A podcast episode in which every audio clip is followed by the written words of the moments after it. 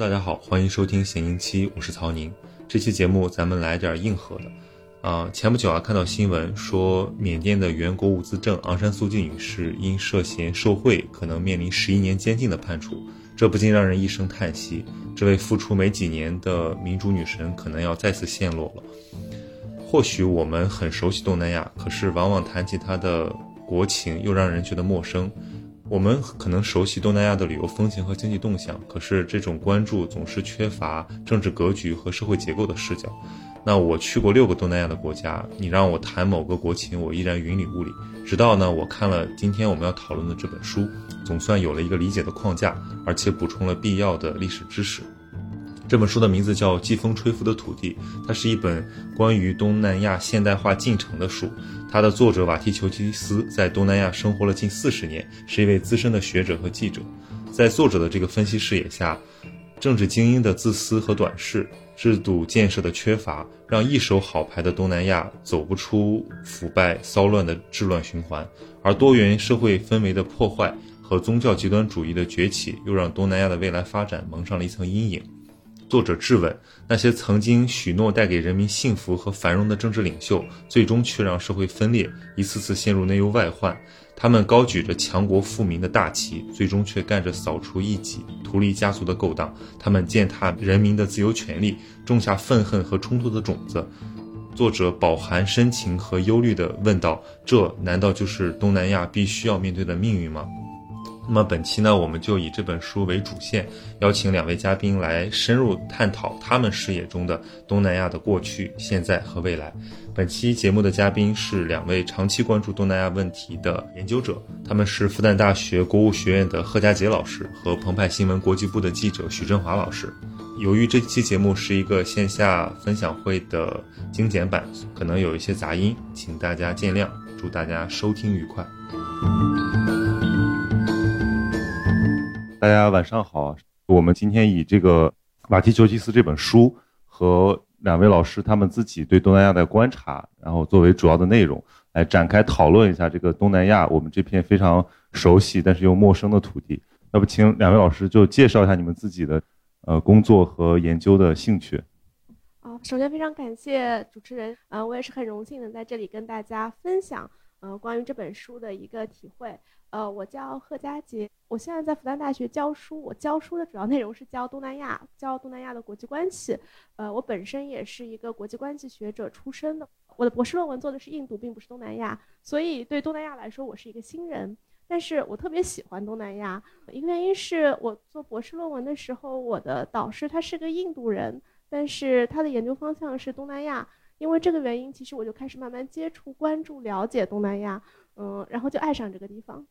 我从美国回来到复旦大学教书之后，呃，当时也是因为学院的需要以及我个人的兴趣，所以就开始，呃，主要把自己研究方向确定在东南亚这个领域。嗯，目前也是一边学习一边嗯做研究，因为我是一个国际关系的学者，所以我更多的是从国际关系的角度去看这个地区，啊，包括这个地区跟外部世界的一个关系，跟中国跟周边世界的一个关系，呃，以及。呃，非常重要一点，就东南亚地区，它现在，嗯，发展过程当中有一个很重要的趋势，就是东盟它的一个区域主义的这个方向，以及这个区域主义方向对于啊它的一个发展，对于中国的这样子一个影响。当然，作为我们中国人去看东南亚，可能会需要一些中国的视角，呃，从中国视角去看待这个地区，因为东南亚是我们中国非常非常重要的一个周边。嗯，所以我们有时候看东南亚，可能会站在嗯中国或者中国中心的角度去看待周边的这种视角。但是另外一方面，嗯，我特别期待或者特别希望我自己做研究的时候，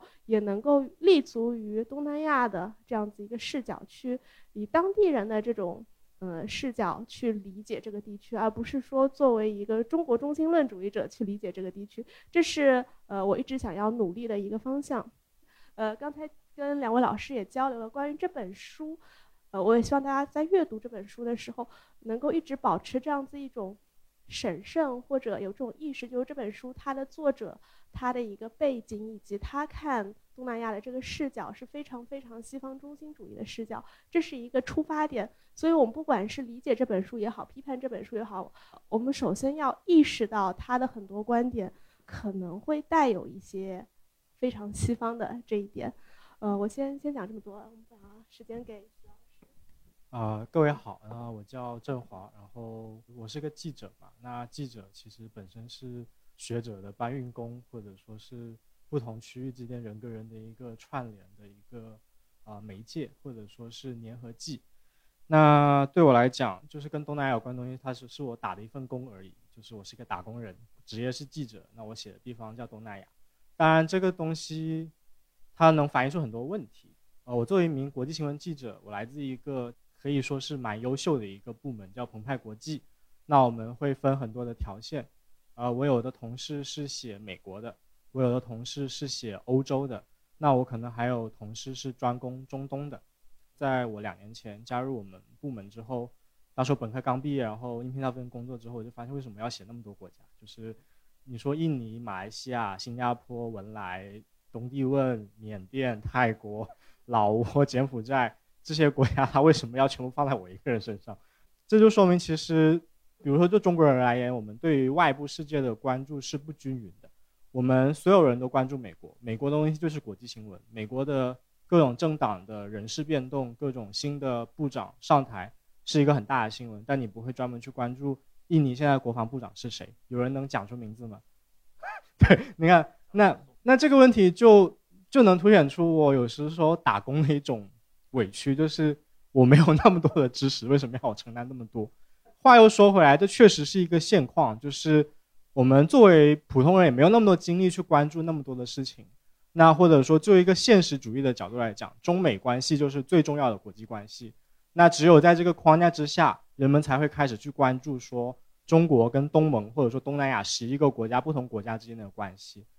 那这是我写报道时候不断折磨我、让我感到难办的一个痛点，但也是我想要通过报道或者说是各种各样这种我刚刚所说的中介跟联合作用去把。呃，学者的新鲜的研究的东西，从呃书本里面抓出来，然后给读者看，或者是通过网络把别的国家那些年轻人、那些也在为他们社会的困难所寻求解决方案的人那些想法带到读者面前。那这是我觉得作为一个国际新闻记者，特别是写东南亚的一个记者的一个呃初衷，或者说我在做的事情。话又说回来，为什么我偏偏就选了东南亚，或者说偏偏就想要去做国际新闻？我的祖父母是印尼华侨，他们出生在呃印尼棉兰，呃苏门答腊岛上。那那个时候还没有这么明确的国家的边界跟国籍的各种认定，各种东西都在很晚近的，比如说四十年代、六十年代的时间才慢慢形成。那对于他们来讲，这一段从印尼出生，在印尼长大，目睹日本侵略、荷兰殖民的崩溃、印尼的独立、印尼独立后的左右派的各种拉锯。冷战的各种介入，呃，还有像是来自新中国各种宣传资料，各种东西都砸在他们身上。那对他们来讲，这些东西就变成他们人生的一个必须要去解决跟回应的问题。他们可能文化不高，他们很容易被一些呃词句所感动，但他们做出他们人生的决定。他们在一九六零年回来了中国，那也就从此，我作为他们的呃孙子，我就必须成为一个中国人。这个东西就变成了我的一个出生的前提，就是我是中华人民共和国的公民。但往前追溯，就是我祖父母的这种情绪，或者说这种人生故事，会不断的在我家庭里面出现。就是我知道我是中国人，但是我可能会比别的家庭更加强调我是中国人这个问题，因为对于他们来讲，如果没有了这个主题，或者说这个灵，就是像人生的一个灵魂一样的东西，他们人生就没有意义了。他们是为了那一个新中国，那个年代里面可能民族主义跟社会主义还是一种双重变奏。为了那样的一个浪漫的一种期待来到了中国，当时社会境况也不是很好，然后慢慢看着中国崛起，看着中国发达起来，这东西都会变成他给我的一种家教。那家教就会让人想去问他们为什么这么想，他们为什么这么说，他们为什么这么做，那就变成了我可能跟东南亚缘分的开始。那就回到这本书，作为同行，他肯定是我前辈的前辈的前辈那种级别的人，那我也很羡慕，也很钦佩，因为。其实东南亚这个地方非常难写，就像刚刚老师讲的，就是意志性非常强。我写报道也会觉得每个国家语言都不一样，然后也不是所有国家都被英国殖民，还有法国、还有美国、西班牙各种因素夹在里面。每一个国家都有超过可能几十个、一百多个少数民族。那这么复杂一个境况，你要放在一个地方去谈，所以其实本身东南亚是一个后天建构的概念，它来自于二战期间的美军的一个对这个世界的划定。所谓的东南亚这个概念之前，我们会称呼有一片地方叫马来世界。马来世界指的是现代的马来西亚、新加坡、印尼那片地方，包括菲律宾，他们被广泛的称之为马来文化或者马来民族。他们讲着来自于南岛语系的一种类似的语言的分支，他们都遭受过殖民，他们都跟伊斯兰教或者天主教有关系。另外一片叫中南半岛，它是泰国跟缅甸，或者说柬埔寨那个地方，他们原来有王国的各种争夺，可能受印度教或者佛教很影响很深的文化。那这样这么大这么多人一个地方，它是因为啊这种外力的驱使，才变成了一个我们认识到一个地理概念。那这个过程其实很不自然，是一个后天建构，但渐渐的这种后天建构，它从自在变成了自为，它也有了力量，所以就划定了我们现在看到这个东南亚这个地方。那作者就用他的一种，我个人总结为分主题的方式去写，就是他把它分成了像是族群的矛盾啊、殖民史的回顾啊、民粹主义的崛起啊，或者贪腐的一些问题，其实是一种字面意义上的走马观花。但这个不是一个贬义词，是一种很了不起的成就，因为他有那么多年的阅读研究的经历，跟他在长时间的观察跟接触，在这种又漫步街头又。遨游在书海里面的一种方式去写出来这样本书给我们，那我觉得这个东西是蛮了不起的，这个东西是一个成就。但有个问题就是，也像刚刚那个老师所讲到的，就是他的视角有时候会太太过西方中心。比如说，在最后一章，包括他穿插在每一章里面都在点的一个问题，就是他觉得东南亚国家的很多问题，比如说贪腐，或者说他所说的什么民主化进度还不够。或者说是族群关系、族群矛盾又激化了，宗教矛盾又激化了。他总结为是东南亚人物、政治人物这些精英，他们练权，他们贪财，他们玩弄民粹。但我想问的是，这个真的是一个东南亚国家独有的事情或者行为吗？它真的那么的东南亚吗？我们现在看美国，我们看特朗普，我们看各种经历过的这几年政治乱象，这个东西真的不是一个纯粹东南亚的问题。如果你要列出一个现象要去问，我就觉得这种归因实在是太过简单了，呃，所以我会觉得就是说，写作上它看上去好像是把很多个国家串了起来，因为它每一章都性比怎么讲，就是很自由的从这个国家跳到另外一个国家，讲的都是共性的问题。比如我刚刚讲到宗教矛盾，他又讲印尼，又讲马来西亚，又讲新加坡，看上去是每个国家面面俱到，有很多共性的总结，但这里面是缺乏联系的。我们在一个区域里面，国家跟国家之间，它可能是会有政治思想，或者说是经济上的往来的。那像一九九八年，在印尼有一场运动叫 Reformasi，是一场改革运动，所谓把苏拉托搞下台那场运动。那在马来西亚会有回音，当地的华文世界翻译成烈火莫西，非常漂亮的翻译，Reformasi 改革，烈火莫西。那这个东西它是一种互动，在这里面看不到，或者说你在一个东南亚国家，你是否参加到了一个全球的一个。经济体系的分工里面，比如说像马来西亚，它出口避孕套还是橡胶这类东西，那这些东西它是一个产业的结果，它可能在历史或者说市场的一些结构里面，它放在那个位置上，你不去讲这个东西，你就只谈它国家里面的政治人物多么腐败，那为什么他能够利用这些产业去腐败？他没有问这些问题，这是广义上的跟世界联系。再往前追溯殖民，像我刚才跟老师讨论过，就是其实他有很多。关于殖民留下的问题，他提到，但他不会讲得很细。那比如说，他问的是缅甸的民主进程不够，或者说民族和解不够，那为什么当时会留下像罗兴亚人的问题？那英国到底发挥了什么样的作用？这些也不讲。那包括说后来可能像新马分家，或者说是马来西亚到现在都不能够谈那个呃社会主义左翼的很多东西，这些东西是英国当时的紧急状态留下来的。那这些东西他都不谈。还有像是有个例子，马来西亚在紧急状态期间是。他们当时还叫马来亚，还没有马来西亚这个国家。那英国在一九四八年发起一个东西叫马来亚紧急状态，为的是镇压即将有可能取得政权，或者说是呃当年在抗日期间非常有功劳的，可能以华人为主的马来共产党。他在里面就开始实践一个东西叫 Agent Orange，就成绩。这东西是一种至今都影响了很多被污染的土地上生活的人民的一种很危险的化学物质。那个东西后来又在美国就是越打越南战争之中又被运用到。那这些联系他都不讲，这个东西我觉得是必须要去回溯的一个历史跟宏大的一个政治经济的一个网络吧。所以就我觉得这本书的问题很明显，但它优点也很明显，大概大概就这些。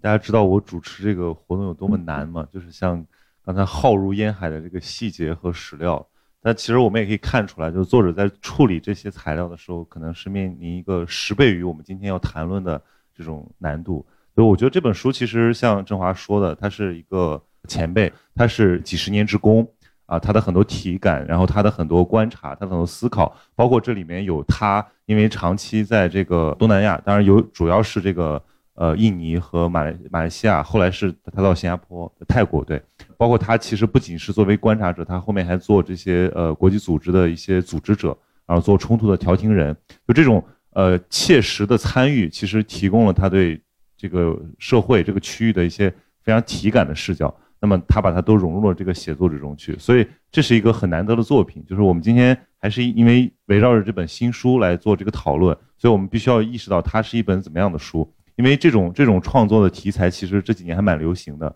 像呃大家都比较熟悉的像何伟啊，他在中国留下的这个什么《江城三部曲》，还有包括像那个那个《野心时代》的作者，就是呃《纽约客》的驻中国首席记者啊，他的这个作品其实都都蛮流行的，就大家。一度非常喜欢看这种兼具呃学术性和叙事性的作品，但是我们其实今天可以来展开讨论一下，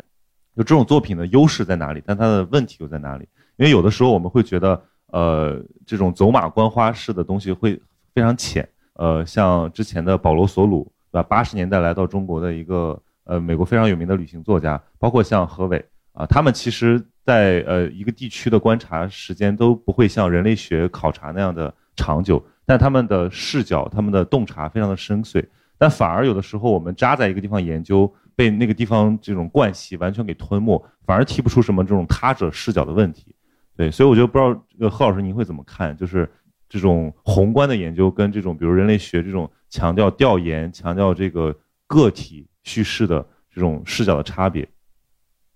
呃，其实关于这本书的优点，刚才徐老师讲的非常多了，我觉得我非常认同这一点。嗯，这个作者他本身是一个记者出身，呃，记者出身的一个好处在于他人脉非常的广，不像我们比如说做研究的，呃，可能过去我就跟您说的，我如果做人类学，我就扎根在这个村子里面，我就每天观察那个村子里的人是怎么样生活的。呃，我是做政治学的，呃，或者做国际关系的，那么我如果我做东南亚研究，我会怎么做？或者我们去做东了解东南亚，我们就去智库、去大学跟那些专家学者去座谈。但这个其实你接触的面是很很怎么说？呃，首先接触人非常少，你很难有一种沉浸式的体验，很难像这个作者一样，他他在东南亚生活了四十多年，他每天都生活在那边。出于他的工作的需要，他通过他的这样，比如呃远东经济评论，他有很得到很多人脉、很多资源，可以跟当地的一些呃政客。呃，跟一些呃，比如说一些政治家、文学家有一些深入的交流，而这些人脉、这些视角给了他很多信息，很多可能呃从其他地方得不到的信息。然后他要每天生活在那边，他跟很多人日复一日的这样子一种交流过程当中，他又有一种沉浸式体验，他知道他们的生活是怎么样的。所以他这种视角，我读下来有个很明显的感觉，就是我觉得作者是很矛盾的。呃，我刚才讲，他一直带有非常强烈的西方中心主义的视角，但是你在阅读的过程当中，你又会觉得说，他很想跳出他的西方中心主义视角，但是他跳不出来，这是他的人物的一个身份，他的教育背景和他现实生活当在这个地方生活所造成一种矛盾的一面，这一点其实我在整本书感受的非常非常明显的。是一个优势，也是一个局限。也就是说，可以让我们看到、意识到每个人的一个偏见的存在，因为我们不可能克服自己的偏见，但是我们要知道自己有这个偏见，并且努力去做。但是做到多大程度，这是一个客观的现实问题。很多时候我们不能够完全做到。这个作者其实就是给我这样子一种感觉：他有时候意识到他他想要跟当地人去接触，他试图用当地人的话去说这个故事，但是他说出来的还是他的西方中心主义这一套。这一点就就让我觉得非常的有点无奈吧。然后还有一点，我不知道是不是出于一个西方人的，我不能说是原罪，至少他来自于曾经的这样子一个殖民宗主祖国这样子一个身份，使得他一直有意识或者无意识的想要掩盖或者美化这一段殖民历史。我觉得它里面讲到很多缅甸关于族群撕裂的这个问题，他把这个全都归咎于缅甸独立以后的政府试图建构起一种统一的身份，对于那些不同少数民族所采取这种同化的政策。其实我一直想问说，为什么会造成这种族群的撕裂？真正的原因，你需要归结到殖民统治者的分而治之的这种政策上。但是这一段其实是他忽略的，或者他一直回避去讲的。但是这种回避不是因为他不知道，他其实也谈到了分而治之，但只是他把之后的一些问题完全归咎于进入到现代化之后或者独立之后的统治者，就你能够感受到这种矛盾。然后还有一点就是这种写作的方法。对于一个读者，你要了解东南亚，或者甚至是深入了解东南亚，其实是非常非常有帮助，因为它给了你很多有用的信息、有意思的细节，会激发你的兴趣。但是如果我要做研究，我会觉得这本书它提供给我信息是不够的，或者说它中间有很多细节上的问题，它中间其实有一些非常严重的知识性的错误。比如说，他会把苏哈托跟苏加诺两个人搞错。那我怀疑这是翻译翻译的，我觉得是翻译的错误，因为苏哈托、苏加诺、苏哈托、苏加诺，我觉得中国人也分不清楚吧。然后还有一个问题就是，它中间我不知道它里面讲到一个英仙条约，就是英国跟暹罗的英仙条约，它是讲说英仙条约当中好像是英国把四个马来邦，就是。北大年那个宋卡什么就四个，今天在泰南的四个马来邦给了泰国，但其实历史是相反的，真正是一九零九年英签条约，当时暹罗为了维持它的独立，为了避免被英国和法国殖民，泰国把它泰南的四个马来邦，就是玻璃市、吉打、吉兰丹和登嘉楼划给英国。呃，变成了后来的我们讲的马来属邦，跟柔佛一起构成了五个马来属邦，所以它在这个历史细节上面很多是是有一些混乱的。大家可以把它当做故事，当做了解这个区域的一个入门的这样子一个材料，但是对于一些具体的细节或者呃有一些你需要去追究、去考据的一些东西，还是需要更加。严谨的材料，就是它没有注释，它没有来源，所以很多东西可能是凭作者自身的一个记忆或者他的理解，但是。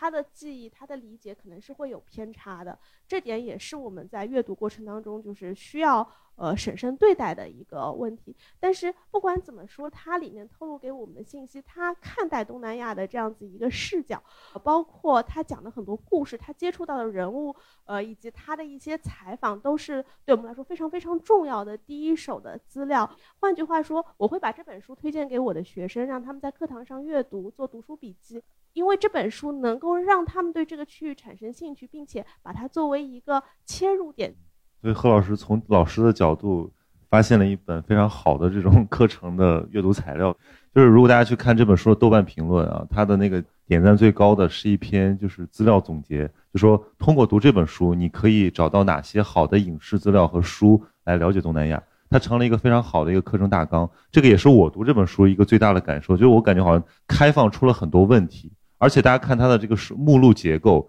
它是把东南亚的这十几个国家的，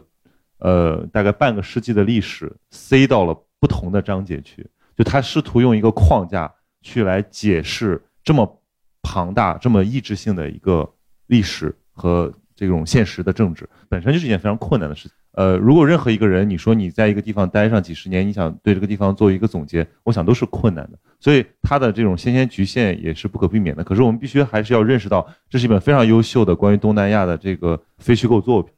敲门砖。对，读它的时候，我觉得我我反正我自己是抱着一个这种学习的心态，因为我去过很多次东南亚啊。当然，我觉得说东南亚都很奇怪，因为我们只会说我去泰国，我去缅甸，我不会说我去东南亚了。对。但是你的那种体感和你的这种有历史性的，然后有这种呃结构性的这种视角是非常不一样的。比如说，我们大部分人都不会去关心他们的政治，不会去关心他们的社会结构，不会去问，比如问一个缅甸人说：“你们国家面临的最严重的问题，你认为是什么？”这种叙事往往是灾难的。在我们这本书的那个北京场的那个互动里面，是陈彦良和刘怡，对，因为刘怡也长期就是关注东南亚做研究，他。就讲到一个我非常认同的事情，他是说他现在特别怕就是一个个体的叙事，比如说我们做新闻经常会遇到这样的选题，比如说我们要做“一带一路”，或者我们要做一下东南亚，做一下非洲，我们找一个在中国的什么，比如说啊坦桑尼亚人，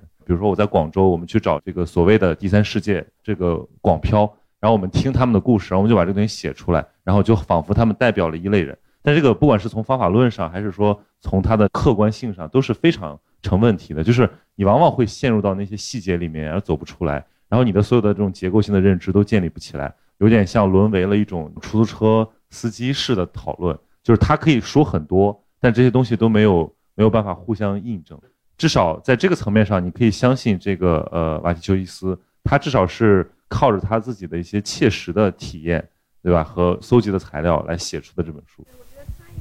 很重要价值就是它有很多我们嗯行话叫有很多的一手材料，它都是他自己亲身经历的，他去采访，这个是非常非常有价值的。呃，当然我们刚才跟那个郑华老师也讲到说，他的一个局限性就是西方中心主义，但是他有他的优势，就是如果不他不是这个作为 BBC 的这个特派记者，他怎么有机会去接触到这样的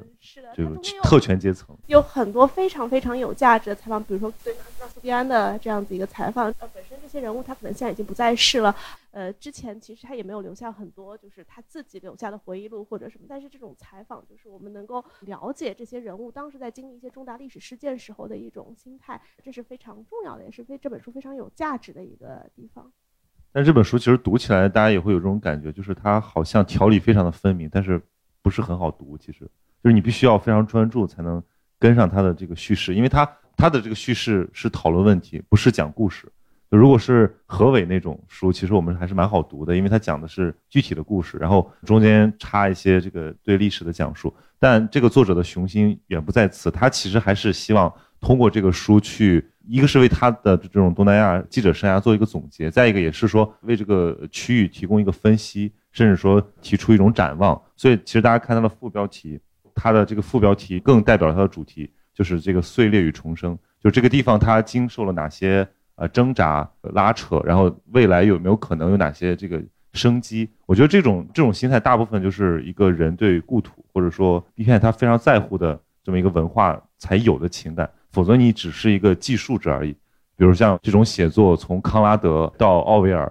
都有，但是没有人会像这个作者这样，就是去讨论这片土地的未来。那大部分人都是记述自己的这个体验。对，所以我们要不然请振华讲讲，就是你作为一个记者，你自己在。就是对东南亚的这种写作的那个过程中，那种体感和你读这个书的时候，能不能从他身上看到一点什么启发？其实启发未必有，主要还是羡慕。那因为疫情真的很难出去嘛，那碰到大咖、碰到大牌的机会太少了。刚刚那个佳佳老师提到，就是说这个人他是来自西方或者来自呃就是殖民母国的人，但。他家世还蛮有渊源的，比如说他父亲是研究伊斯兰的功力很深厚的学者。那他们家我记得没错是来自黎巴嫩那片叫黎凡特的希腊人，我自己也搞不明白这个是什么东西。但是他自己也是所谓的 diaspora 的一员，他来到美国。那这里其实有一个东西，就是虽然我们会会很 criticize，就是会很问他为什么有那么多视角上的问题，但是。也恰恰是这种来自帝国，或者说在帝国之间穿梭的人，会有那种视野去穿透，去试图在一种更高的那种视野去看这个社会，去问发生了什么，为什么，联系在哪里。这种胸怀或者视野，其实有时候是那个帝国给你的，但这个帝国会有问题，比如像是殖民，比如说像是呃屠杀或者各种罪恶。这些东西在东南亚比比皆是，而且很多时候都会跟外力干涉、会跟冷战有关系。但也恰恰是这种来自于更大的那个帝国那种人，他们熟练的讲英语跟本地的语言，他们能够穿梭于不同国境去寻找不同的政要去聊天。一会儿又是街头的马马，就是马来西亚的小小摊，或者是印尼的巴萨那种小市场里面去跟人用马来语、地道马来语聊天。一会儿又能够跟达官贵人一起吃饭。这种人，他恰恰能够提供我们所需要的第一手的资料，所以这是一种又爱又恨的感觉。那这种感觉在东南亚这里比比皆是。比如说这本标题 “Blood and Silk”，我觉得它一点都不美。Silk 是什么？是资源，资源是要什么？是要被掠夺的。血是什么？血是牺牲，血是流血，血是冲突。这个东西不浪漫。那刚佳佳老师也跟我讲说，我们都很喜欢东南亚各个国家，当然他们看起来很平和，他们很多元啊。印尼的那个叫国训吧，就是呃多元但是统一，这东西我们中国也熟悉。费孝通也讲过中华民族多元一体，那这些东西它确实也是真实的，或者说它是美的，是好的。但真实或者美，那背后又会有很多东西值得去问，像是巴厘岛是旅游胜地，但是一九六五年就是在那个反共。那场政变或者屠杀最猛烈的地方，冲突各种右翼民兵对于这种左翼分子、各种疑似是左翼分子的人这种清剿最凶残的地方也在巴厘岛。这种东西它都是需要去问的。看这本书我就知道还有很多问题需要去解决。就是人类学家来自香港人类学家肖凤霞，他在做华南研究的时候，他提出一个概念，就是你既是这一个结构里的行动人，你也可能是这个结构的受害者。你自己创造出来一个东西，可能最后会对你有伤害，但你却又在这过程中。做过你努力的事情，这个东西也是社会学讲的，叫结构跟能动性的关系，或者说是马克思讲那句话，就是人们不能随心所欲的创造历史，总要是在既定的社会条件下去创造历史。就人类一方面是创造历史的那个行动者，一方面又会受那个这个结构结构影响，所以我就会觉得，在这种问黑跟白、美跟丑这种血腥跟美丽的各种 balance 的这种过程里面，我们会渐渐的把这个结构给描绘的更加清晰。也像我们能够通过作者这个人的经历，或者他的写作口吻去反思他所处在那个社会。我们以前讲阶级局限性嘛，这东西其实是真的存在的。你真的能够通过这种细微的去不断的问问题，能够去逼近那个东西，它到底什么东西制约了他，让他有这样的社会想法，这东西是可以一直问下去的。所以我觉得做记者或者说去看这研究的乐趣大概也在这里。而我读这个书有一个最大的一个困惑，就是说读者跟作者处在一个严重的信息不对等的这种基础之上。其实我我一直很怀疑，就是这样意志性的一些国度文明和他们的传统能够被放在一个框架下讨论吗？就比如说，其实我们可以有很多视角，比如他可能认为很多这个东南亚的问题都是这个呃山训制的一个后果，就是说特权精英过度的冷漠自私，然后导致他们非常丰富的资源没有被。非常好的转化为他们的这种社会公平和这种建构性的这个制度设计，因为我我每次想到这个时候，我会怀疑他的一些判断，因为如果我一旦怀疑他的判断，我就没有办法对他的这种论据有一个呃接受的态度。首先，这其实是一个非常普遍的问题。我在上东南亚这门课的时候，同学们上来就问我为什么这些国家是要把它放在一个区域里面，我是可以说出很多理由来的。一方面，刚才我们讲它特质就在于它的多样性。这个地方我们讲说，这些国家有不同的政治制度，什么政治制度都有，有社会主义国家，有民主制，有一党独大的国家，有君主制。君主制当然有君主立宪制，还有绝对君主制国家。它有信不同宗教的，有信南传上座部佛教的，有信伊斯兰教的，有信天主教的，呃，还有印度教的，还有新教的，什么什么宗教都有。比如说像印度尼西亚，它是世界上最大的伊斯兰国家。世界上最大伊斯兰国家并不是中东阿拉伯，也不是印度或者巴基斯坦，是是印度尼西亚。就是这样子一个，它语言非常非常不一样，民族非常非常不一样，几乎你很难找到一致性的地方。但是我觉得这个地方它可以放到一起。首先从地理上来说，这个地方它有一些共性。这个地方最大的一个地理特征在于，它是位于两大文明中间的一个地方。它的北边是中国，它的呃，西边是印度。其实西方最早不知道这个地方叫东南亚，他们认识这个地方叫它什么？把它叫成远印度、外印度，或者呃印度与中国之间，所以就印度支那、印度支那这样子一个概念，都是通过中国和印度来定义它的。这是东南亚地区，不管从历史上来说也好，在今天来说也好，它是逃避不了的一个结构性的一个问题。在古代，它对它影响是什么？是文化的影响，是印度文化影响，是中华文化的影响。当然，印度文化影响比中华文化影响要更加强。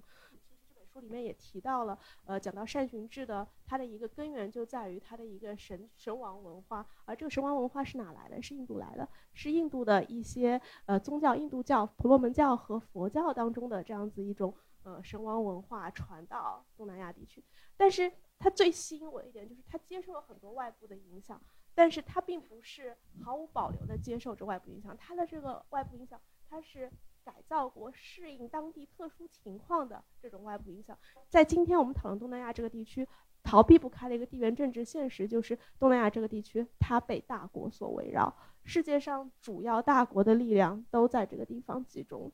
中国、印度、呃，这是地理上的大国，像美国，它在这里有常驻的力量；日本、韩国，它周边的每一个国家都比东南亚地区所有国家联合起来都要强大，不管是经济上，还是政治影响力上，还是人口上面，在任何一个方面都比它这个强大。这是就是东南亚的命运。而在这样子一种地理结构之下，这些国家无论是在古代也好，古代当然没有国家这个概念，这些王朝，还是今天的我们说现代民族国家，他们都是要适应这样子一个现实的。所以对于东南亚来说，这些国家尽管他们那么的多样化，那么的不一样，但是他们的历史始终贯穿的就是不断的接受外来的影响，但是又不断的对外来影响进行一个适应和改造。这是东南亚文化的一个呃主体，也是我们理解东南亚的一个前提。然后另外一点能把东南亚整合到一起的是一个自然地理的条件。我们知道东南亚地区，它首先它是热带，它有一个稳定的季风气候，所以我们就有这个季风吹拂的土地。东南亚地区它的季风是非常非常稳定的，每年从六月份开始到呃十月份，它是稳定的刮那个西南季风。呃，每年的十一月到三月，它是稳定的刮那个东北季风。东南亚还有特点就是它是向海开放的，它的北边是喜马拉雅山，它的呃中间核心部分是南海，所以历史上所有的外来就是影响它到东南亚都是通过海路、通过贸易和平的方式来到这里，而不是通过游牧民族征服的。所以我们讲东南亚的伊斯兰化的过程跟印度伊斯兰化非常不一样，印度伊斯兰化是中亚的游牧民族打下来的，但是东南亚的伊斯兰教它是通过贸易、通过和平的方式从海上过来的。有海有季风，它就使得东南亚地区成为一个非常呃适合于贸易发展的地方。为什么？中国的商人，我要跟印度、跟阿拉伯商人交易，我不需要跑到印度、跑到阿拉伯、跑到欧洲去，我只要每年趁着刮东北季风的时候，也顺着季风来到东南亚这个地方，然后同时每年刮西南季风的时候，我再从东南亚返回到中国。同样的，来自西边、来自印度的这些商人，他也是趁着季风来到这个地方，然后趁着季风回去。东南亚这地方就是非常重要的一个港口，一个中转贸易的地方。这也是东南亚一直以来它发展的一个来源。我说它为什么是外部影响很大？当中国强盛的时候，当印度、当阿拉伯文明强盛的时候，对于贸易需求大的时候，呃，顺着海路，他们来到东南亚，东南亚这些贸易港口随之兴盛。后来殖民者到来，他们为什么来到东南亚？他们要来寻找东南亚的那个香料群岛。所以外部世界的变化其实跟这个地方的变化是密切相关。当外部强大，外部有贸易需求，有需要东南亚商品或者相互交往需求增大的时候，东南亚的一些港口、那些贸呃那些海岛的地方，它就发达起来。当外部的贸易需求弱的时候，它就开始有一些沿着河流灌溉地区的一些农业文明开始产生。虽然我们说随着技术的发展，对于呃季风的依赖并不是那么大，但是海洋仍然是这个地区发展的一个核心的要素。所以东南亚地区，我们为什么讲海上丝绸之路？它其实并不是我们凭空讲出来，它是有历史渊源，它跟这个地方历史是密切相关的。所以尽管这些地方那么的不一样，但它其实它是有共性的，它都是对一种特殊的地理条件以及特殊的这样子一种文化政治环境的一种适应下。产生的，它并不是凭空的、无端的造出来的。当然，当东南亚这个概念逐渐产生之后，呃，它有个发展过程。我们讲最早像东南亚战区司令部，然后呃，随着冷战背景之下，我们又有那个美国当时为了封锁新中国，在东南亚搞了一个东南亚条约组织，就相当于北约北约组织在亚洲的一个翻版，那就有了一个东南亚条约组织。但是有意思的是，东南亚条约组织当中只有泰国和菲律宾是东南亚国家。其他的成员国像英国、法国、澳大利亚、新西兰，嗯，巴基斯坦都不是东南亚国家，所以当时有东南亚这个概念，但东南亚到底是谁，其实是不清楚的。而东南亚这个概念，这个呃地理边界，我们今天很清楚，说东南亚十一个国家就是东盟十十国，加上东帝汶是东南亚的十一个国家，是由东盟来定义的。但是东盟的边界又是怎么确定的？东盟成立一九六七年成立的时候是菲律宾、新加坡、马来西亚、印度尼西亚和泰国五个国家。后来，一九八四年文莱独立以后，文莱成为东盟成员国。然后冷战结束之后，当时因为印度支那问题的解决，呃，之后越南、老挝、柬埔寨原来印度支那三国，呃，再加上缅甸加入东盟，是东盟十个国家。但这我要讲的故事其实非常有意思，就是斯里兰卡的问题。刚才我们讲到那个东南亚战区司令部，呃的当时总部是在西兰，西兰就进行了斯里兰卡。七二年的时候从西兰改成斯里兰卡。啊当时东盟成立的时候，其实是给斯里兰卡发过西兰，当时才叫西兰发过邀请函的，是希望西兰能够加入东盟。六七年的时候，但是当时西兰是以他的一个不结盟，呃为由拒绝了东盟的这样子一个呃邀请。但是随后。在一九八零年代的时候，当时随东盟的影响力的扩大，斯里兰卡又想加入东盟了，向东盟提出申请，但是被东盟以它不是东南亚国家为由给拒绝了。但是大家想想看，其实斯里兰卡跟东南亚的关系非常密切，从文化上来讲，他们都是南传上座部佛教。今天在泰国、柬埔寨，就是中南半岛地区流行的佛教，都是从西兰、从斯里兰卡南传过来的。呃，以巴利文为主要那个文字。书写的这样子一个上座部佛教，在文化上他们是很相近的。还有一个东南亚边界争议的就是菲律宾问题。我们讲说东南亚这些国家有一个古代受到印度文化的影响，有一个叫印度化国家。但是在东南亚这些国家当中，主要的印度化国家其实是不包括菲律宾的。当时印度文化婆罗门教它影响的主要是今天除了菲律宾、除了越南北部之外。其他地方都是受印度教文化影响的，伊斯兰教是之后十、十一、十二世纪才逐渐传到海岛地区，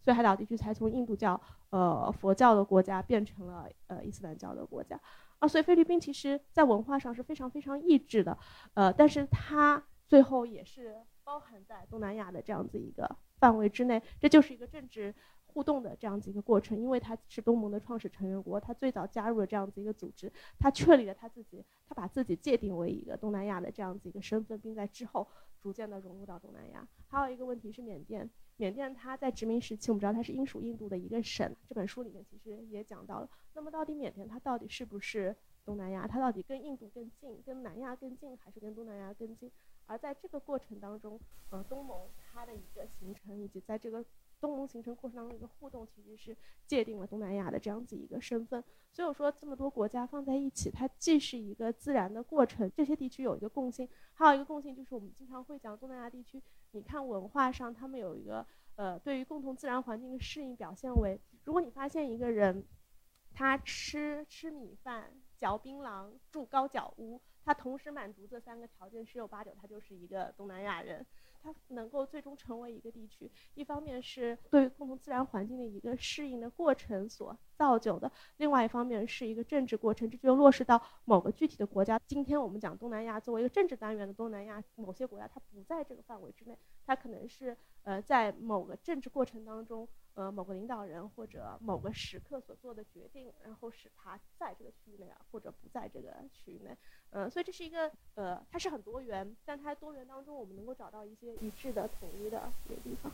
感觉好像说东南亚像一个非常好的实验田，是人类学家、历史学家、政治学家和记者的天堂。就是我们进去观察，因为刚才讲的时候，我都突然想起来，就是我们读书期间都如果读人文社科，都会读过了一本书，就是《想象的共同体》，呃，本尼迪克特·安德森的这个。呃，旷世奇作吧，对吧？大家如果去看另一本书，就是他自己的回忆录，那个《耶壳碗外的人生》，正是在这个东南亚的这个经历，就是启发了安德森非常多的关于这种呃民族国家、现代政治、地缘政治的理解。为什么我觉得东南亚有魅力，也是因为这样，就是因为它这个五彩斑斓，当然里面有很多沉痛的，有很多这个历史的这个呃循环往复，但总归而言，它是一个非常自然生发的一个一个区域。对我刚才其实想问的就是说。东南亚何以称其为东南亚？如果你刚才也讲到，就是你在面对这么多可能有些陌生、有些熟悉，然后但是它作为一个区域打包出现在你面前，成为一个你的你要处理的对象的时候，你的内心变化是怎么样的？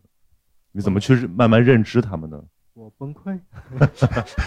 也没有，就就其实可以把你上一个问题可能就是总结成两个问题：第一个是东南亚何以可能？第二个是东南亚走向什么可能？呃，你其实你刚刚问的时候，已经某种程度上解答这个问题，就是东南亚的这种一致性，它可能往往来自它的意志性，就是它如何在经由地理殖民，然后现代的民族国家建构的各种过程之下，变成了一个能够容纳这么多意志性的一个地方，又逐渐的在这种其实是非常现实主义驱导，或者是后冷战的后果的情况之下，变成了我们现在所说的东盟。这个东西它是一个过程，那过程是会有后果的。所以我想说，就是说，你可以用一种历史化的眼光去看这个词，就像佳佳老师讲了那么具体那么多的一些故事，去理解这个地方为什么发生，或者说，不要带着一种本质化的先入为主的观点去，比如说，啊，曹宁先生就是一个这样这样的人，他画了很多个 A B C D E，然后再来认识你，不是这样，他是先跟你聊天，先跟你互动，在这过程中摸清楚你是一个什么样的人。那跟东南亚或者说对于这个互动也是，你不要带着说这个东西是一个本质化的定义，说东南亚国家可能就像刚刚那个戏谑那三个定义，它可能不完全这样，它肯定有某个地方是 challenge。像现在还有谁住在那个高脚屋上？大家都想住那个 flat，就是住公寓里面了。我们如果把它都抽离开，变成一种你进入这个地方、进入这个问题的一个起点、一个路过的一个东西，你去问的是更根本的别的问题。像这个作者问的就是权利跟社会为什么治理没有治理好这些问题。他其实他讲的也不完全是一个东南亚的故事，他列举了很多例子去讲为什么政治精英自私不好，为什么政治精英搞民粹煽动，为了自己的权利会造成严重的社会后果，他们是需要负责的。那这些东西都是很好的问题。今天他刚好写这本书是用东南亚去讲，他明天可能就用中东去讲，可能用东亚的，比如日本去讲，那这个东西就不应该是一个本质化的一个禁锢着我们头脑一个概念，那个概念是死的，人是活的嘛？你可以把它 challenge，把它问题化，把它运动起来。讲到那个书里面开的答案，我不信你问题是问的是是民主化，但我不会说印尼政治改革就不好，但是我会想说它有很多问题没有解决。那就是我今天很晚才收到问题大纲，所以我之前准备过一个小的故事分享。那我今天就想讲一下，是用几个印尼人物去讲。那我一开始要讲一两句诗歌，呃，它叫呃 Mediga Idu Nasi Dimakan Jali Dai，这是一句印尼语诗，翻译过来就是自由就像米饭，吃下去就变成了大便。那在马来语或者印尼语，他们是一种同样的语言。如果我们读过刚才那本像本尼迪克讲安德森，就知道马来语是怎么变成一个。印尼的民族构建的一个过程。Anyway，那这一首印尼语社会的马来语诗，它讲了一个道理，其实很简单，就是，呃，merdeka 这个词在马来语、里既有自由、的意思，也有独立的意思。就是你看，独立就像米饭一样很香嘛，香喷喷吃进去，自由了。但你拉出来的什么是大便？那其实这首诗，它某种程度上是我认为非常好的总结了像这本书所讲的那种东南亚民族国家建构之后。种种未尽之功，或者种种新的问题那种失落感的一个总结。写这首诗的诗人叫呃乌吉都固，我可能英语念的不好。他是一九六三年出生于印尼梭罗的一个诗人。我不知道大家有没有去去年的上海电影节看过印尼的电影？有一部电影叫《登月荒野》，有人看过吗？《登月荒野》他的导演之前就导演过一部电影叫《孤独的独》，英文叫 Sol Solitude，就玩文字游戏。梭罗孤独，那中文翻译成孤独的独。那个主人公就是我刚刚讲的这一个诗人，那就是诗，就是我在这个电影的预告片里面看到的。他在一九九八年印尼民主化前夕失踪了。今天我查资料，他今天已经失踪了二十三年，呃，两个月二十一天，至今都死无全尸，死无对证，不知道他人去哪里。坊间都认为可能是就是当时苏哈托的女婿，现在已经是前女婿，叫普拉波沃。那苏哈托是书中也有讲的，是那个一九六六年通过反攻正面上台之后那位右翼的军政府的总统。那有各种排华政策，反正我们国内对他没有好话讲过的。这个人他的女婿叫普拉波沃，普拉波沃。那他会带领那些人叫民兵团，相当于说在法外处决他们认为对政府不合理、不和谐那些人。那这是一个非常暴力的事情，消失了很多像刚才那列举那位诗人叫吴忌，他这种。呃，文艺活动家或者吴忌本身也是一个劳工权益分子，他做了很多社会活动的事情，他消失了。那消失之后呢，人也找不到，对吧？那九八年之后，印尼怎么样呢？印尼它实现了所谓的民主化，它有了选举、政党轮替，它有了所谓的民族和解。包括九八年大家都知道有排华的问题，那这个东西非常的惨烈，非常的痛苦。那后面那个哈比比总统他有那种道歉的姿态出现。包括后来华人的春节变成了国定节假日，包括后来汉文或者说中文教育又得到了复苏，就可以开始讲汉语，用汉文做一种教育或者说是出版的媒介，这东西变得合法了。那用这种比较中性、比较亲善的词去称呼印尼的华人，有很多这种很积极的那种呃信号出现，但大家会发现，其实某种程度上梦还是碎了。为什么呢？因为上台的可能还是那些大老板、大企业家、大军阀，他们可能原来是军官领导，在原来的右翼军政府里面身居高位，转身一变又变成了民选上来的议员，然后那些有所谓有改革抱负，或者说是像苏加诺就是开国总统的女儿叫梅加瓦蒂，那她号称是来自一个叫斗争民主党的世俗世俗派的偏社会民主主义的一个政党。那他来自这样一个政党，他有很多改革抱负，他也必须要依靠这些人上台，所以他甚至有一年跟普拉波我刚刚提到那个一起竞选。那这个问题，像我刚刚讲到，像诗人失踪、活动分子失踪的故事，其实一直没有得到解决。所以，当二零一四年 Jokowi Dodo 就是我们号称 Jokowi 佐科这个号称清华派的这个总统他上台之后，很多人对他给予了厚望。因为他当时是一个没有政治背景、一个政治素人、一个白手起家，原来只是一个小企业主的一个形象。他又非常的谦虚，看起来很消瘦，不像是那种达官贵人、肥得流油的一个形象，觉得很清廉。他当时的竞争对手是谁呢？是普拉波沃，他赢了。大家号称他什么印尼奥巴马啊，然后那些活动分子觉得哇，终于有个人替我们主持公道了。我刚提到那位诗人叫吴基德，他有一个遗父子。那这个儿子就想不明白，我爸爸去哪里了？他这个人的艺名叫呃发扎梅拉，我简称他叫梅拉好了。那他就问别人的爸爸死了，他们还可以去看坟墓去祭奠。我爸爸死了，我爸爸在哪里？我爸爸不知道，所以他就去用他爸爸的诗歌改写成歌词去唱，变成了一个弹唱的民谣歌手。他在印尼到处去巡演，去讲跟他爸爸有关的故事，包括这个过程也拍成了另外一部纪录片。那这个东西就变成了一个社会议题，或者说大家会关关注到这个问题。他也希望佐科去解决。佐科当时说会的，我会帮你问的。那佐科第一任期，二零一四年到二零一九年过去之后，这个问题解决了没有？没有。二零一九年再一次印尼总统选举，谁跟谁对垒？佐科跟普拉波沃。那这个时候还是很多人会含泪去投票给佐科，因为他们不希望普拉波背后所代表的可能是跟那种极端。或者说政治伊斯兰结盟那种势力让他上台，他们还是选择支持佐科。但佐科上台之后，他更关注的是，其实是对印尼有好处的问题，是比如说开放更多投资，用发展主义的眼光去看待问题，要尽可能让印尼得到发展，让资源得到利用，让大家有就业空间，让印尼变成一个世界经济大国，好好利用印尼作为 G 二零国家二十国集团一份子，这份去发挥它国际影响力，包括他会提出。呃，我记得类似叫海洋的某一种畅想，跟我们这边的一带一路还有遥相呼应的，包括他会又举办一次类似万隆会议去追溯万隆会议那种精神，世界亚非拉国家领导人在万隆街头行走这种大的举动，他去追忆，就试图让自己现代化这种努力去迈进，他更关注这些问题。但你要关注这些问题，你就必须要去让那些权贵去支持你，继续要让那些在当官的拿着钱拿着权的人去跟他合作。恰恰因为他没有这种关系，他才能够被人民认可上台。但也恰恰因为他是没有这些关系，他寸步难行。他必须要依靠像是呃卢虎特、像是维维兰多这些前军官去合作。那刚我讲到这个爸爸跟儿子的问题就没有得到解决了。那新的一届选举又过后了，这个问题还是没有得到解决。而且很讽刺的是什么呢？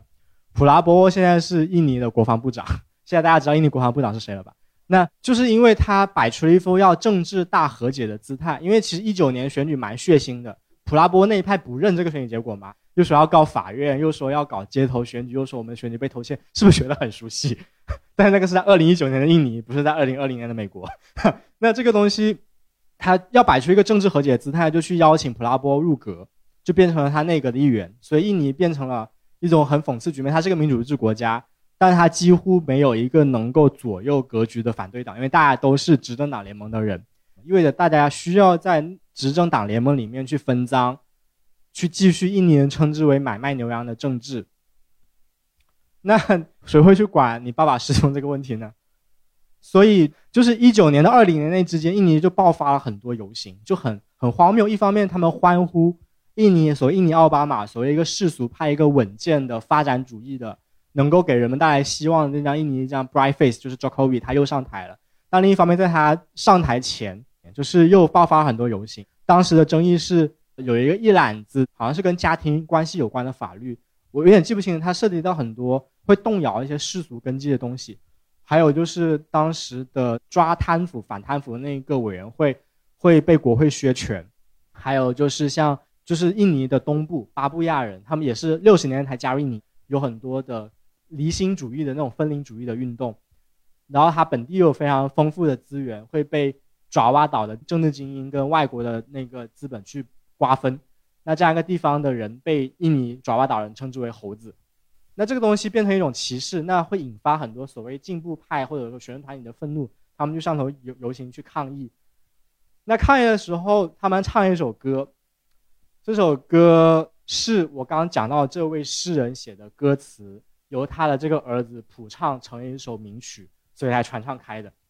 这个故事说明什么呢？你看前前后后二十年来来回回，好像什么都没变，还是买卖牛羊的政治，权贵依然是权贵，甚至可能民主化分权之后，让各地出现了新的诸侯。以前只有苏哈托一个王，现在每个地方都有一个王了。但你又看到很多历史的记忆，它不断的被记忆追溯回来，不断去问那个过去发生的事情。这个东西可以启发那些年轻人，去试图改变当下。这也是我刚刚讲那个，就是结构跟能动性。你看到这个结构没有变，但你又看到这些人为了改变这个结构做了很多，这东西都是值得记载的，能在历史上留下浓墨重彩一笔的东西。那这东西又会回到这个作家叫。普拉姆迪亚·阿南达杜尔，他是一个印尼非常重要的小说家。这本书里面也提到，他好像还跟他有采访经历。这个小说家他在苏加诺跟苏哈托总统期间都是政治犯，因为他反骨嘛。他当时写了很多很有意思的东西，比如他还专门为华人去写辩护的文字，去证明华人不是什么东方犹太人，他们不贪婪，他们也是打拼的普通人，去写了一个华人问题报告。他会做这种跟社会实践有关系的东西。他包括他应该有访华。他也读过印尼语的鲁迅的文学，有点类似我们称之为社会主义现实主义的这个路线去写作。那他在苏哈托政权旗下，他一定是个批评者，没有没有任何疑问的，所以他很自然就被关到牢里了。那关到牢里，流放在那个地方叫布鲁岛吧，他就写了《布鲁岛四部曲》，我今天没有带过来。那个四部曲里面，他我先先回到这本书吧，这本书叫《诱惑与堕落》，就是其实是跟那个诗歌一样，就是你。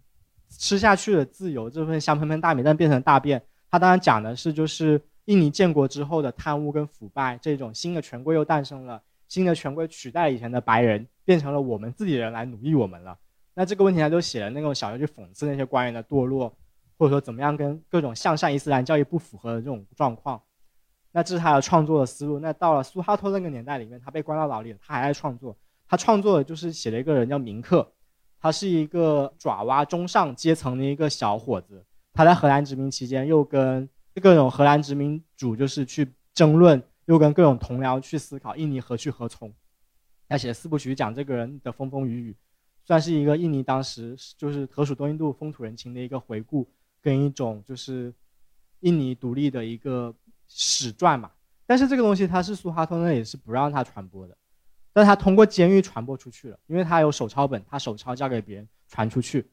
很有意思的是，尽管这个东西讲的是独立，讲的是苏哈托也认可的民族独立史，但他却可能被当局所忌惮。而那些读到这个文学的人，他又会去问：为什么现在社会这么封闭？为什么我们社会现在有这么多问题？他又带着这一份热火去改变了苏哈托的那个秩序。所以就是前前后后，好像印尼不断的循环又回到了原点，但你总能看到一些。shining 的一些 bright 的东西，你会觉得有些人很可惜，比如我刚提到跟吴基同时期也参加一个叫一个小的左倾政党的一个人叫布迪曼，他是在九六年期间一个非常活跃的一个学生活动分子，我很可惜不能展示他的照片。如果你们去搜他当时 BBC 或者别的媒体采访，他会发现他很青涩又很腼腆的在镜头前面呼喊着口号，要希望能终结苏哈托那个很坏的那个秩序，但是最后的那个政党。在九八年之后的选举颗粒无收，因为他们不是有权有势的人，所以布迪曼后来不得不加入了就是斗争民主党，就是佐科维跟呃梅加瓦蒂这一派。那加入了之后，他做了十年的国会议员，变成一个老朽的形象。他头发已经花了，他不再是当年那个青涩那个 bright face 的形象。然后他要去 跟年轻人苦口婆心的讲说：“我知道改革很重要，但你们要有耐心，有很多问题不能这么快解决。”那那些年轻人就说。你是不是已经老了？或者说，佐科在一九年期间还喊出来说，让九八年这一代学运一代、明星一代当几个部长试试。那他会问你是不是想要当部长？你不想要去改革那些那些东西，他就反过来又变成一种落后的历史的形象了。那这东西兜兜转转，你说到底有没有什么改变呢？可能这个作者就会觉得说，基因太自私了，他们没有努力去改变我肯定有人改变了呀。他改变的过程中反过来侧面说描绘出中间这帮人的问题所在，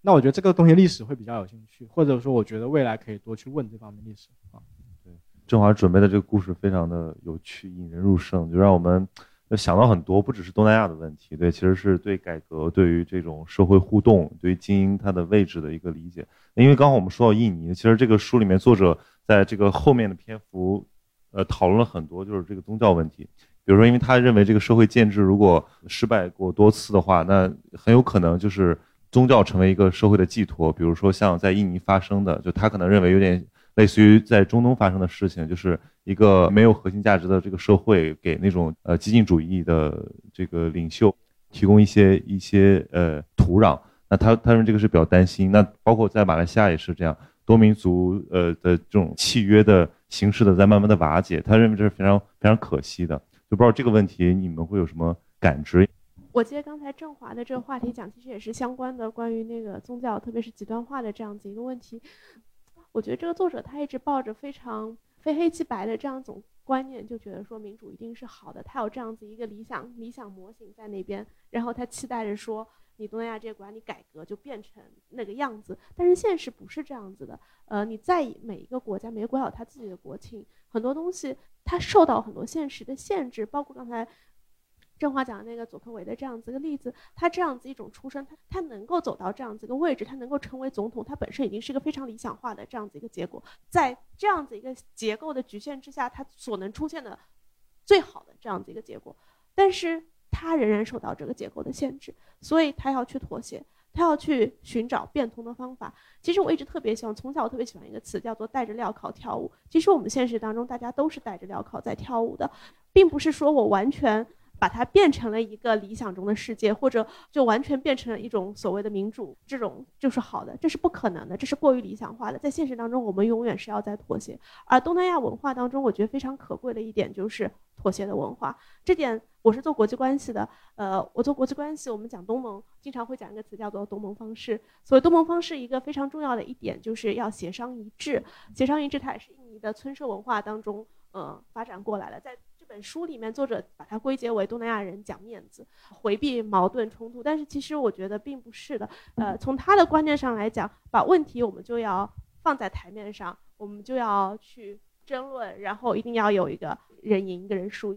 这是他的一个理想状态。包括他觉得说民主也是这样子，呃，我一定要有一个民主，不然我就是不民主。但是现实当中是你永远是在这样子一个限制，这样子一个。框框之下去去那个，所以东盟方式它一个妥协的文化，妥协文化它怎么妥协？呃，比如说它东盟它是怎么样做决策的？这也是现在大家批评东盟很多的一个点，就在于说这些国家不停的开会，我先从一个什么工作组组开始开开，工作组开完，呃，达成一个共识，然后我再到什么高官级、高官级别这种司局级的，呃，开始谈。把那些问题都解决掉，然后取个最大公约数，然后我们再放到上面一级，到那个什么部长级，然后部长级我谈，呃，再取个最大公约数。所以等到最后到领导人层面的话，大家看，哎，就是个橡皮图章，大家你好我好，大家都好，签个字。但是这个东西并不是没有意义的，它并不是完全是只是为了面子，这是一个要确保大家都。保证舒适度的这样子一个过程，因为你知道，我们又回到东南亚这个地区的特殊性。这个地区每一个国家，他们都有他们自己各自的历史，都经历过殖民历史，他们都是从不断的斗争当中走到今天的。你不能够指望他们，呃，完全像西方这样子，或者说像欧盟这样子，我们投个票，呃，少数服从多数。那么那些少数他怎么觉得？对于那些少数来说，我就失去对这个事情的决定权。再放到回到东南亚的背景下去，这些国家他们都是从这种斗争历史中被压迫、被统治这种历史当中走出来的，他们没有办法接受这样子。如果你我在东南亚我也用这种方式来决策的话，那我就没有东盟这回事了。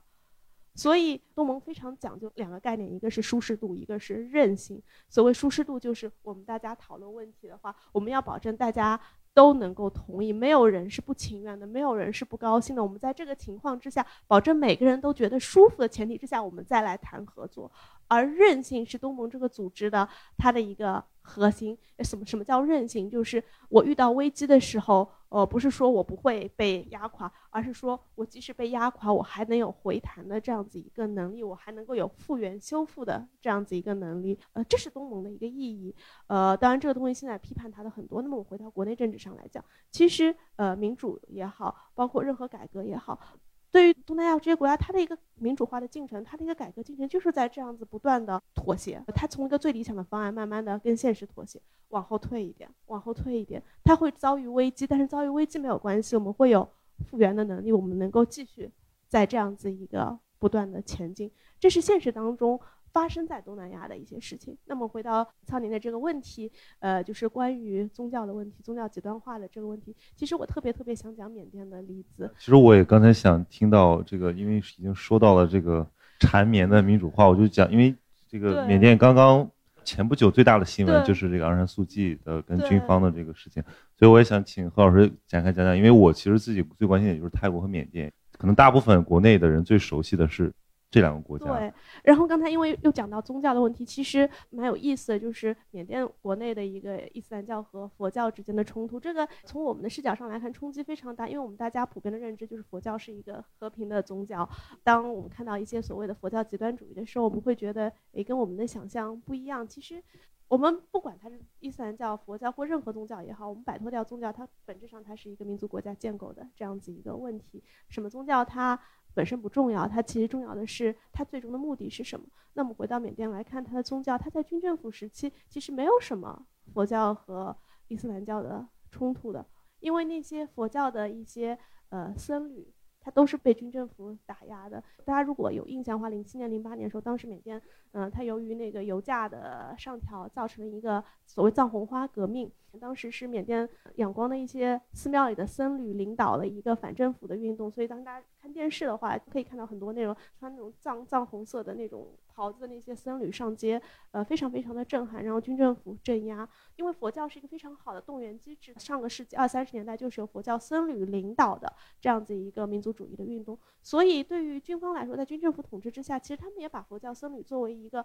他们有很强大的动员能力，在社会上一呼百应的这样子一种力量，所以是打压佛教。佛教势力的，而正是因为这样子一种打压，导致了在缅甸国内，不管它有多少问题，但是至少宗教冲突它并不是，呃，或者教派冲突它并不是那么那么严重，它可能还有一些族群冲突，它有什么，但是它在宗教层面表现的并不是那么明显。而真正宗教冲突、教派冲突，呃，突出出来是在缅甸民主化之后。为什么民主化以后的政府、民选政府，它要表现出我跟。之前军政府不一样的一个态度，军政府你是打压这个佛教力量的，那么我当然不能够，我要鼓励佛教的发展，所以他就开始支持一些呃寺庙里面非常著名的或者非常有影响力的一些僧侣开始到处传教布道这些，这是第一。第二，社交媒体开放了，Facebook、Twitter、YouTube 开放了，然后那些有佛教极端思想的那些僧侣，他不只可以。到处宣讲，他还可以利用社交媒体去传播这些极端主义的思想，会有一些夸大其词。缅甸这个国家佛教徒是占绝大多数人口，占百分之八十多人口的，但是他们可以在那边说穆斯林要毁灭缅甸。他们会拿说，哎，你看当年印度尼西亚就是这样子被伊斯兰化。印度尼西亚以前早年它是一个印度印度教的国家，它就这样子被伊斯兰文化改变成了一个穆斯林占主体的国家。那么这就是缅甸的未来。虽然现在伊斯兰人口、穆斯林人口只占这么一点，但他们未来有可能会把这整个国家变成一个伊斯兰化的这样子一个国家。有非常非常多这种耸人听闻的这些言辞，在军政府时期这种观念是有的，但它被军政军方是压制的。但是民主化之后。民选政府它不能像军政府这样去压制这种极端的观点，再加上有社交媒体的这种加持，所以很快那些呃宗教极端主义势力、佛教极端主义，甚至出现那种佛教界的本拉登，一个叫维拉图的一个非常有影响力的一个僧人，他到处就宣讲说穆斯林如何如何的邪恶，他们要如何如何的改变缅甸这个国家。对于缅甸民众来说，那些没有受到过多少教育并且虔诚的佛教徒来说，他是非常非常具有煽动力的，而这些东西。是民主化以后发生的，恰恰是民主化过程当中所产生的一个产物，你没有办法去限制它。而很多问题、很多教派冲突，包括罗兴亚人冲突，为什么会在这个时期激化出来？很大程度上，我们要回过头去问这个民主化过程有没有出了什么问题？是不是我们在开放的同时需要有管制？比如说对于社交媒体的管制，对于一些极端言论的管制。而这些问题是我觉得这本书里面没有提到的。然后反过头来说，大家可能今年非常关心缅甸政治的一个变化。其实很有意思的一点是，这个作者也好，包括现在西方的媒体，大家去看一些舆论，大家都在说应该消灭军方的力量，缅甸才能够真正走向民主化。但是那些舆论都是脱离缅甸现实来讲，对缅甸现实来讲，它有什么问题？一个问题是民主化。另外一个问题是民族国家建构，所以民族国家建构就是缅甸它有那么多少数民族，这些少数民族它分布在缅甸的边境地区，都是跨国界的这些少数民族，并且由于英国殖民统治之下的分而治之的政策，英国殖民统治之下它是拉拢少数民族来统治主体民族的，所以这个梁子殖民时期结下的，而在日本占领时期，当时日本人打的是大东亚共荣圈，建设亚洲人的亚洲中口号来占领缅甸。的，而当时跟日本合作的是昂山派，是昂山这些人，就是今天昂山素季的父亲，呃，缅甸早期民族主义者，他他是跟日本人合作的，缅族人是跟日本人合作的，而那些少数民族是跟英国人合作反日的，所以在二战当中，之前在英国殖民时期这种分而治之遗留下来的问题，又在二战当中变成战争当中的血腥屠杀，就是日本人跟英国人之间的战争到。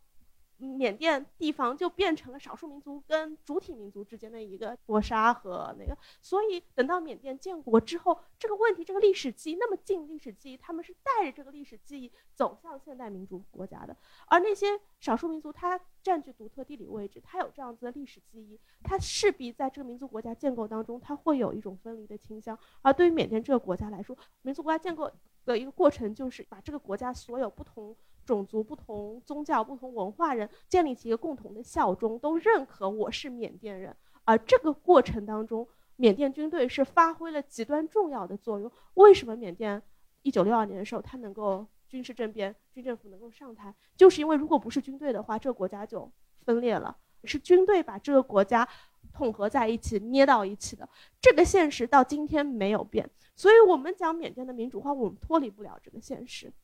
而我们讲民主化不可能像西方的自由民主制度这样在缅甸实现这样的自由民主制度，甚至我们讲说一个国家政治当中军民关系在缅甸也不可能像西方这种理想的军民关系，因为它的现实就是这个国家从独立之后就一直在发生内战，跟边界地区的这些少数民族在打仗。这个国家它要维持统一，它必须要有一个强大的军队，这是缅甸的现实，这即使是在民主化之后也没有改变，而。缅甸它要维持这个线，它必须跟军队，任何的民选政府必须跟军队达成妥协。而之所以之前的一个民盟政府，呃，会走到今天这一步，我个人理解还是因为没有跟军方达成一个呃关于权力分配的对双方都有利的一个方案。一个非常直接的原因，就今年年初的这样子一个事情，它的由头是因为去年年底十一月份的一个大选，当时那个昂山素季领导的民盟，它是呃获得大选的胜利，由军方。呃，代表着公发党，他获得票数非常非常少，而呃，明昂莱就是我们现在讲的一个缅甸看守政府的总理，按照正常情况，他今年年中的时候他就要下台，就要就要退休的。如果不发生后面的事情的话，民盟上台，呃，并且以绝对优势上台，那么接下去就要对军军方进行一个清算。在这样子一个背景之下，明昂莱，你想一个人他可以预期到的要被清算这种结局，他会做什么？他也要为他自己政治前途做一个斗争，这一切跟二月一号发生的这个事情，我不能说完全是百分之一百有联系的，但是这个事情其实内部并不完全是出乎意料。从去年大选结果出来，而且民盟是以这样一种压倒性优势的结果出来，其实军方会采取行动的传言一直都在，但是，一方想赢者通吃，想要完全消灭军方的一个力量。但是另外一方又对这个国家有着非常非常重要的作用。在这种情况下，如果我们追求一个理想化的，或者像作者讲的这种西方的自由民主的方案的话，那么这个国家是没有办法，是不能再存在下去的。所以，我觉得东南亚政治的美丽之处或者艰难之处，也是我们要不断的寻求妥协，在妥协当中找到彼此的一个最好的位置。理想当然是好的，但是理想不可能一蹴而就的。对东南亚政治来说，它也是一个带着镣铐跳舞的过程。我们要寻求妥协，寻求一个让大家都舒服的这样子一个方案，避免直接的冲突，寻求一种韧性，然后慢慢的、慢慢的可能会越走越好。这是我对这个地方政治的一个理解。呃，回回到民主化的这样子问题，其实民主并不是东南亚的一个解药，呃，它可能是一个目标，但它不是解药。解药就是要通过呃不断的妥协、不断的谈判来实现。所以这是我的理解。对，呃，就佳佳老师说的这个非常精彩，因为让我想到我在读这本书的时候，我其实当然同时在读另一本书，就那个詹姆斯斯科特这个《逃避统治的艺术》。詹姆斯斯科特是一个非常杰出的这个当代美国的这个政治学家，他其实也长期是研究东南亚，包括他的这个弱者的武器。到了后期，我我越来越信服，或者说越来越赞同他的这种研究方式。包括他对这种自发性的关注，就是因为他已经舍弃掉那种非常多先入为主的，比如说我认为你的解药是什么，如果你没有达到一二三，然后给你做一个分析，他已经开始试图去转化视角，从这个他的研究者那里去寻找问题的意识，而这种视角的转化，恰恰构成了理解或者说就是说走出困局的一个可能性。对我觉得这个也是我们今天这场讨论最大的意义。我们在陆家嘴，我们在在上海这么繁华的地段，这么黄金的时间，我们并不是说完全在关心一个与我们无关的东南亚，而是说企图通过对这个东南亚的关心，对他们历史和这种困局的了解，为我们理解当下的这个政治现实社会提供一丝启发。对我觉得这个可能是我们阅读这本书最大的意义。